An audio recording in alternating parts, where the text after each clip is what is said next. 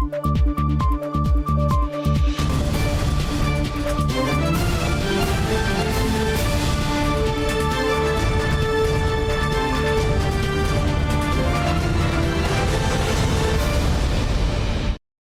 键时刻带您迅速掌握潮流趋势，欢迎收看《财经趋势四点零》，我是赵廷玉。台积电日本熊本厂进展顺利，我们呢首先带您关心台积电在全球建厂速度最快的熊本厂传出重大进展。有消息人士透露，台积电计划明年二月下旬就会举行开幕典礼。至于台积电是否将在开幕典礼上宣布日本第二座晶圆厂计划，也是媒体关注的焦点。台积电日本熊本厂如火如荼进行中，有消息传出，台积电计划明年二月下旬举行开幕典礼。台积电总裁魏哲嘉将率领相关主管与供应链成员出席，预料日本重量级决策官员有望与会。熊本厂是不是明年二月建成？哈，那这个我们会再跟台积电呃了解哈，我们会呃密切来注意它相关的启程。台积电在日本的这个市场哈，确实是现在在全球建厂里面呃速度最快的。那这个也很感谢日本的中央跟地方政府的。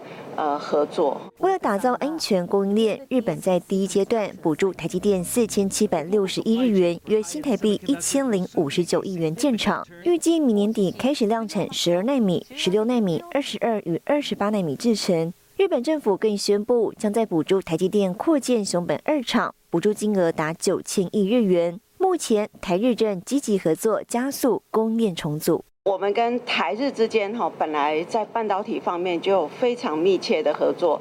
那日本是我们半导体供应链里面在材料设备哈，都是我们的呃重要的供应商。所以未来我们也会持续让双方的供应链。的互相投资哈，会在积极促成。在地缘政治因素下，日本积极振兴半导体产业，寄出补贴措施。日媒先前报道，台积电考虑在熊本县新建二厂，预计明年四月动工，二零二六年底开始进行生产，将往十纳米以下更先进制程迈进。新唐人亚太电视高雄南赵廷玉台湾台北采访报道。我们再看到半导体产业链出现新的区域发展变化。韩国与荷兰在本周正式结为半导体同盟。南韩总统尹锡悦十二月十一号开始在荷兰进行为期四天的国事访问，这也是一九六一年两国建交以来韩国总统第一次对荷兰进行国事访问，将如何牵动半导体版图，各界关注。南韩总统尹锡悦率领高阶官员与荷兰总理吕特进行会谈，四天国事访问，目标建立半导体联盟，强化安全供应链。이번방문을계기로한국과네덜란드의반도체협력은이제반도체동맹으로그관계가격상되게될것입니다 반도체는우리의산업뿐만아니라 安全也是国家安全的重要分野。这是自一九六一年两国建交以来，南韩元首的首次国事访问。尹锡悦也与三星电子会长李在镕、SK 集团董事长崔泰源参观荷兰设备龙头艾斯摩尔的工厂。近期，荷兰已经加入美国、日本行列。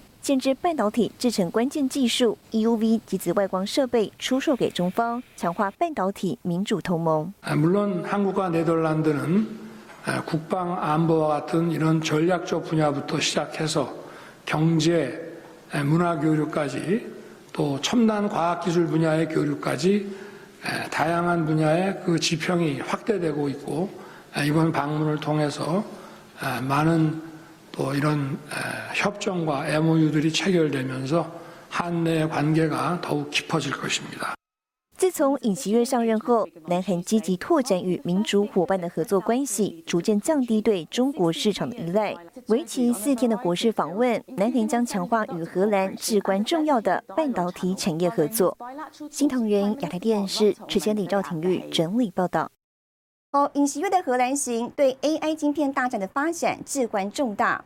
随行的南韩大厂三星跟 SK 海力士高层本周也与荷兰大厂艾斯摩尔签署备忘录，展开多项合作。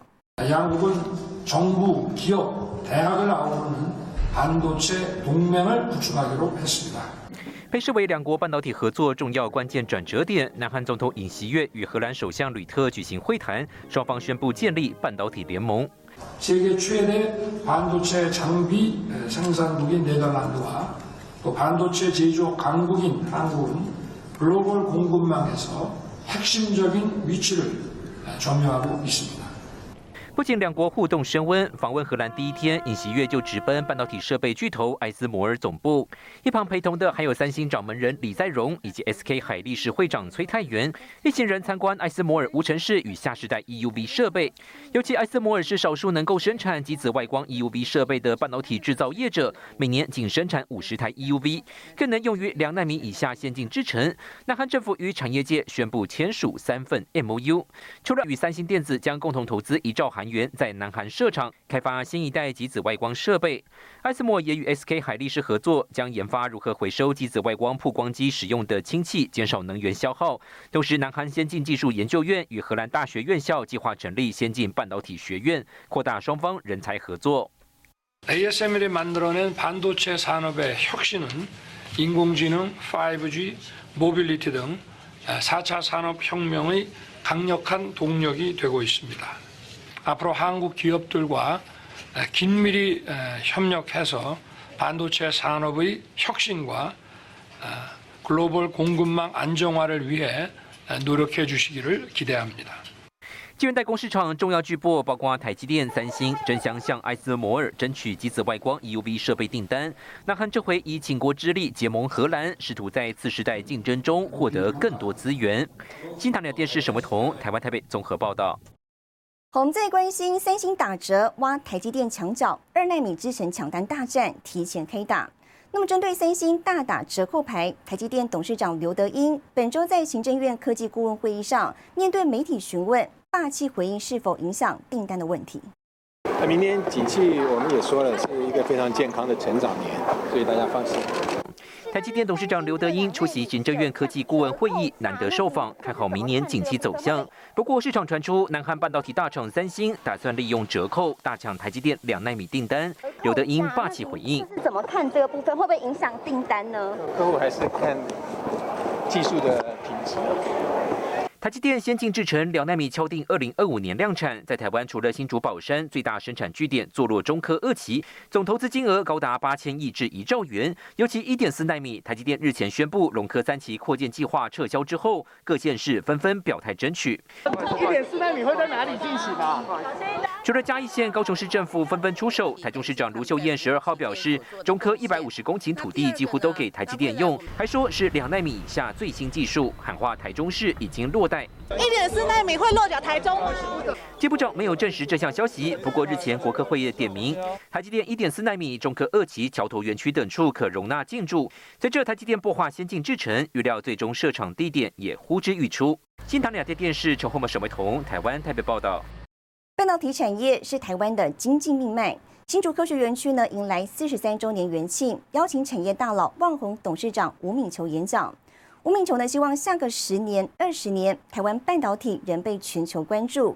即便生产或被人追上，但期盼能另辟蹊径，找到新机会，让台湾继续成长。开辟群山在新竹科学园区迎来四十三周年元庆，特别邀请半导体产业大佬万宏董事长吴敏球畅谈台湾半导体的成功与前景。台湾今天半导体会为了为了为什么会做得这么好？其实跟台湾的人才的发展是有一定的关系，在不同的学院，在不同的领域里面，你学会了用数学，那么我认为对台湾在下一个世代的发展会有很很重要的。那现在当然，隐面的人可以看到就是 AI。吴敏球期盼台湾年轻人继续推升台湾半导体成长。我们希望。这几年台湾的半导体真正的变成每一个人关注的点，我也希望 next ten twenty years，台湾的半导体还是被全世界关注。虽然我们的生产会变得最上，但是我们希望能够另辟蹊径，能够找到一个新的机会，让台湾继续的成长。近年在全球政经局势变动下，台湾产业景气也受到影响。展望明年，产业大佬保守看待。全球经济发展有很多不确定因素了，所以我现在看到的是大概明年大概不会好到哪里去，就是说可能会有一些有一些快单啊之类的，但是我不认为经济会有大幅度改善的空间。在地缘政治、通膨等因素下，今年上半年竹科整体产值较去年衰退百分之十九，下半年回复到百分之十，仍是历年次高。展望未来，竹客管理局长王永壮认为，明年渴望回到二零二二年的高峰，二零二五年将会爆发，来到历史新高。新唐人亚太电视林秋霞、高就能、赵廷玉台湾新竹采访报道。好，带您看到这一周的财经趋势短波。尽管台积电和联电在法说会释出本季车用元件进入库存修正，但恩智浦仍看好本季与明年车用半导体成长动能表现。美系外资摩根士丹利出具最新报告指出，未来将是记忆体产业周期性成长加速、需求能见度提高的时期，并将明年第一季 DRAM 和 NAND 季度定价上调百分之二十。台湾经济部成功争取超维和威达等 AI 晶片大厂来台湾设置物流运筹中心，但不仅带动供应链商机，壮大台湾半导体生态系，还能吸引更多国际大厂来台投资。台湾电动机车龙头 Google 近来发生部分车主遭遇电池异常情况，对此 Google 除了大规模检测电池，对于受影响用户直接给出当月资费全额减免的补偿措施。新唐人亚太电视整理报道。红海加码投资印度五百亿，可能明年就将生产 iPhone。更详细的新闻内容，休息一下，我马上回来。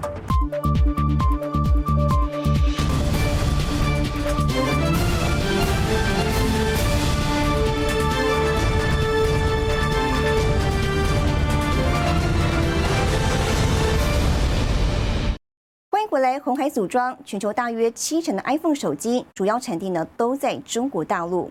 不过，经历地缘政治紧张局势后，红海将加码投资印度五百亿，预定明年四月就会生产 iPhone，将创造大约五万个就业机会。苹果供应链加速转移。外媒日前报道，苹果计划未来两三年内每年在印度生产五千多万只 iPhone，约占全球四分之一。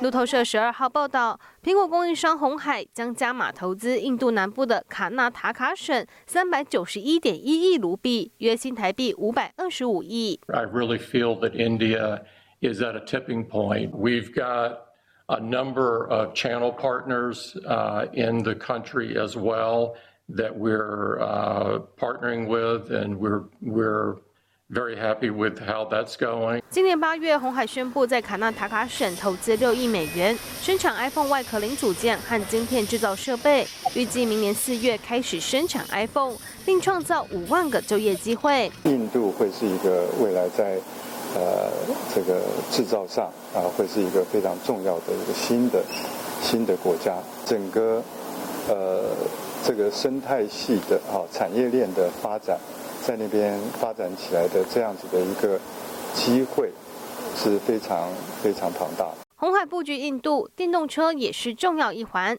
GoGo 肉携手红海，在印度西部的马哈拉什特拉省生产电动机车。GoGoRo 表示，十二号已发布首款电动机车 Crossover GX 二五零，并计划在明年年中前在当地设立一百二十个换电站。新唐亚太电视高建伦、张麒麟综合报道。好在看到，由于全球供应链还没有从疫情中完全复原，包括航空业呢也受到波及。今年度汉翔公司预定交付的十七架永鹰高教机，几经波折，终于在本周全数完成交付。永一号高教机编队飞行，在蓝天之下稳稳前进。汉翔公司完成今年度所有永鹰号的交机任务，由董事长胡开宏领军飞往台东空军基地。四架永鹰机交付完成不容易，因为航空供应链元气尚未从疫情中复原。尽管总经理马万军多次带领团队出国向下游零件厂催料，但关键的缺件是直到十一月二十号才到位。所有相关人员日夜赶工，在短短不到一个月成功完成交机任务，让马万军感动到说不出话。士气非常的高，一个测试通过的时候可以一片欢声雷动，在。工作现场，我看到这样子激昂的事情，那真的是不容易。那中间还不止只有我汉翔公司，还有空军的人，还有中科院的，那个一个晚上一个晚上，大家一起奋斗。你们知道什么叫国家队？我跟各位讲，这就叫做国家队。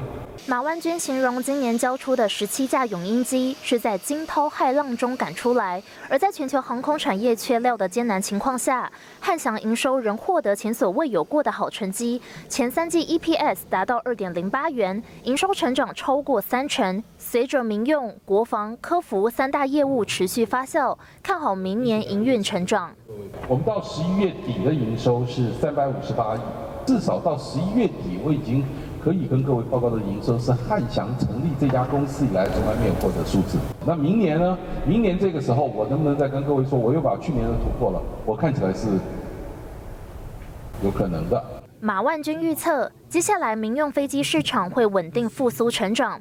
至于未来是否会生产第五代的先进防卫战机，马万军表示要看国家政策规划、国机国造政策，台湾的产业界全力配合，对技术水准有信心。新唐亚太电视邱天喜、黄燕玲，台湾台中采访报道。带您浏览这一周的重要财经数据。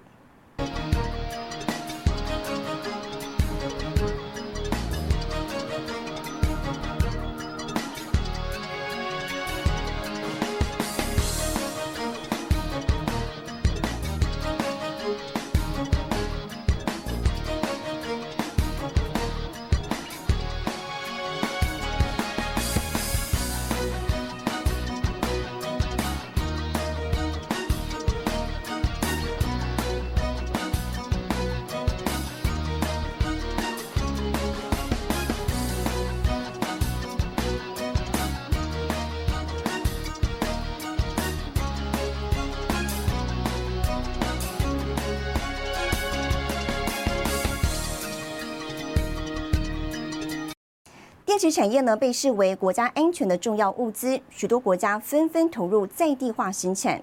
事实上呢，全球电池供应链，中国就占了超过六成，形成垄断局面。现在连美国海军陆战队也使用宁德时代的电池储存系统。美国智库就担心，宁德时代就如同中国华为对电信领域的控制，正在战略性主导未来电力。这里是北卡罗来纳州的美国海军陆战队乐城基地，肩负一旦中共犯台，从台湾疏散非战斗人员的任务。今年四月，当地宣布架设新的储能系统，由杜克能源主导，号称是北卡最大的电池储能计划。不过，白色的储能柜上清晰可见 CATL 字样，也就是中国电池制造商宁德时代。美国智库保卫民主基金会十月二十三日发布报告指出，美国政府应审查并考虑限制中国宁德时代与美国公司的合资企业与合作伙伴关系，特别是在被认为对国家安全至关重要的领域，并强调宁德时代进入美国海军陆战队基础设施，就如同中国华为对电信领域的控制。宁德时代正战略性主导未来电力。现在军方可能也意识到了这一点，我觉。觉得，在这就是个开始的动作了。宁德时代现在到底它的危害性多大？美国也还在评估之中。翻开数据，全球电池产业前十大厂商，中国就占了六家，其中宁德时代与比亚迪两家市占率高达百分之五十一，韩国 LG 新能源紧追在后，市占率百分之十四点五，排名第三。日本松下市占率约百分之九，排名第四。韩国 SK On、三星 SDI 分别第五、第六，显示全球电池产业供应链早被中国垄断。上个阶段里面来说的话，中美的这个角力核心是在于五 G 的通讯。下个阶段呢，我认为呢，中美之间的角力的重点会是在电动车 IC 啦，或者说什么电电机的产品啊，甚至组装构建这些，美国并不会逊于中国。那唯一可能逊于中国的就是电池这一块。以目前全球锂电池产能来看，亚洲占百分之七十四，欧洲占百分之十三，美国为百分之十。其中商机最大的就是电池芯。电池芯的主要原料包括电极、隔离膜、电解液和罐体，约占成本百分之六十以上。台湾很多的企业，它在过去呃投入做这些材料啊、电解液、隔离膜这些零零部件上面有很多的 know how。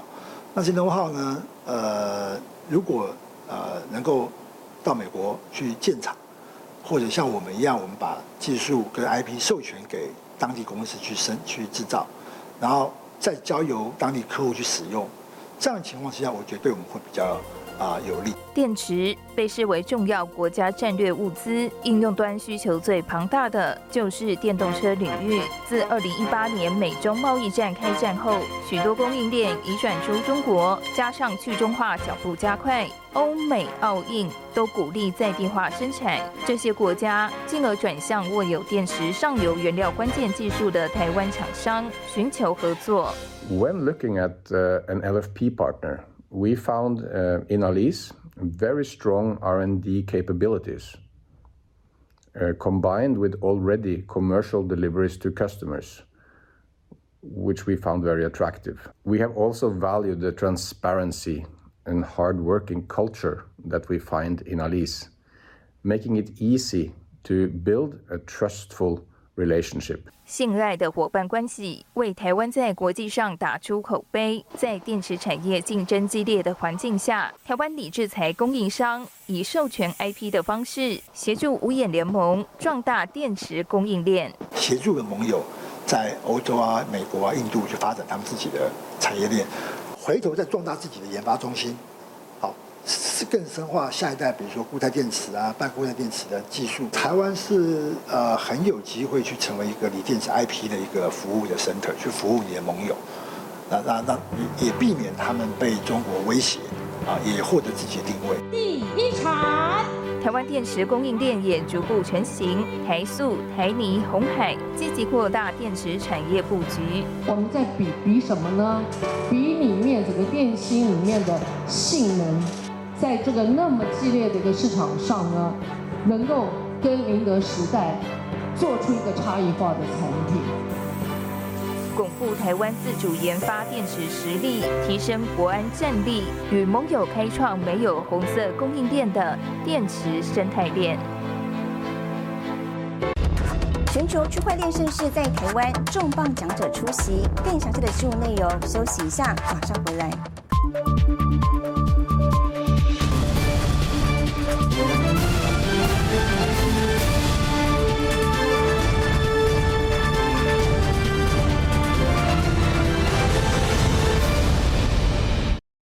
来第二届台北区块链周，汇集各国超过百位领袖，分享产业趋势。为期六天的活动呢，吸引全球五十多国超过五千人参与，规模再创新高。各国区块链专家齐聚台湾，第二届台北区块链周盛大登场，预计吸引全球五十多国超过五千人参与，规模相比去年再创新高。去年举办就吸引了两千多位的这些区块链爱好者。创业家、开发者或是投资者一起前来，那今年规模又更加的盛大。为期六天的区块链周安排近百场专题论坛与周边活动，更汇集超过百位 Web 三与科技大厂领袖分享产业趋势。包括以太坊联合创办人、美国最大加密货币交易所 Coinbase 执行长等代表，而 AppWorks 董事长林志成与华硕电脑全球副总裁谢明杰，从台湾视角出发，分析在 AI 浪潮下全球区块链产业动态。umthere's probably not going to be any Web3 companies that are not applying AI, and there's probably only also going to be a very a small uh, the minority of uh, AI startups or AI companies that are not uh, applying blockchain. So I think that we can clearly see the two uh, spaces that are colliding with each other right now and uh, merging with each other over the next five to ten years. We do believe that we can combine uh, combine uh, Web 3.0 and uh, AI 2.0 together and uh, help uh, people uh, more because the GI can help the creators generate the content and you can have your generated content put on our platform and to, to do the sales 台北区块链周不仅是技术交流的国际平台，更是促进创新与合作的大型盛会。 今年期盼进一步扩大台湾影响力，加深与国际产业的连结。新唐人亚太电视之前李兆廷玉台湾台北采访报道。全球时尚产业产生大量纺织废置物，不过因为材质难以辨识，超过八成以上呢都没有办法被回收或是再利用。台湾学术单位研发出纺织材质智能分选系统，透过 AI 演算模型，协助周一回收业者进行精准材质分类，再创造出各种产品。衣服送进输送带，机器立刻辨识出是什么材质。台师大光电团队研发纺织材质智能分选系统，结合近红外光快速遥测以及 AI 智能学习演算模型，可以快速精准进行就医材质分类。输送带形式的机器哈，大概甚至可以快到一秒一件，其实绝对没有问题。那它的正确率是九十几百分以上。我们过，因为我们知道我们的衣服都是混纺，现在目前都是尤其强调机能衣的时候。那聚酯的这个塑胶的这个成分相当比例相当高，要混了一些其他的一些天然的成分。衣物制作过程中会使用多种纺织材质，加上无法透过人工辨识出材料种类，长期以来一直面临不易分解再利用的问题。数据指出，二零一八年全球时尚产业产生的纺织废弃物约九千两百万吨，其中高达百分之八十五只能采取焚化处理。透过人工智慧技术，就能知道纺织品正确的成分和含量，再交给不同的永续利用业者。现在把它回收的比例把它提高到相当的比例，它哪一部分它可以做哎重新做衣服，哪一部分啊它可以做再生原料。哪一部分它可以做哎燃料的一个那个呃方面的东西，尽量把它的可用率哦提高到更完美的境界。透过 AI 智能快速分类回收旧衣，让废纺或废弃塑料永续再利用，解决纺织循环产业痛点，让台湾朝向绿色产业发展。新唐人电视林天星，台湾新北市报道。好，带您看到下周有哪些重要的财经活动。十二月十八号，中信熊本事务所开幕；十二月十九号，日本央行公布利率决策；十二月二十号，台湾经济部公布十一月外销订单统计；十二月二十一号，美国公布第三季 GDP 中值。谢谢您收看这一周的财经趋势四点零，我是赵廷玉，我们下周再见。